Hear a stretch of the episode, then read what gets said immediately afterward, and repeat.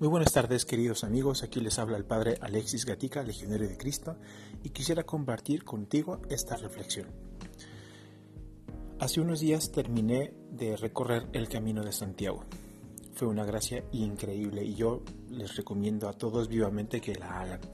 Esta oportunidad no es la segunda vez que tengo la, la posibilidad de recorrer el Camino de Santiago recorrí con los seminaristas con los que trabajo alrededor de unos 159 kilómetros.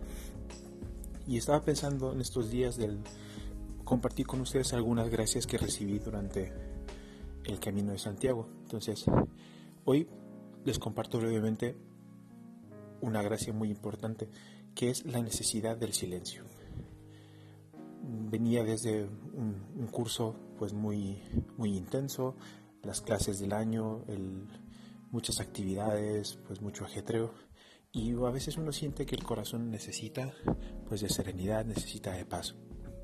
Y de ahí nos damos cuenta la importancia que tiene el silencio en nuestra vida, porque no sé si te pasa a ti en el día a día que necesitas momentos para hablar con Dios a solas, con gusto, digamos con placer, no hablar con Dios y a veces no tenemos esa posibilidad porque el teléfono, el ruido, las conversaciones, la gente que tienes que atender y el, poder recorrer camino de Santiago, el tener momentos de soledad caminando y a veces estar literalmente solo, pues solamente te queda estar con Dios y contigo mismo. Y para eso qué importante es tener silencio.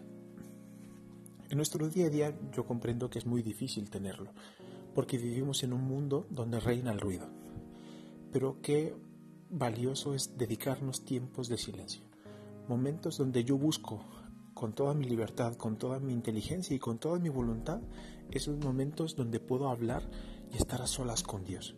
El silencio no es solamente cerrar la boca, es también pues cerrar la puerta y cerrar las ventanas a muchos otros ruidos que vienen desde afuera.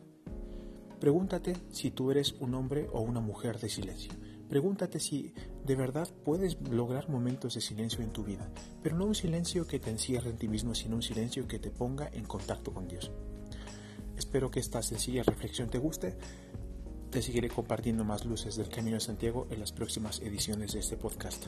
Dios te bendiga y te mando un fuerte abrazo.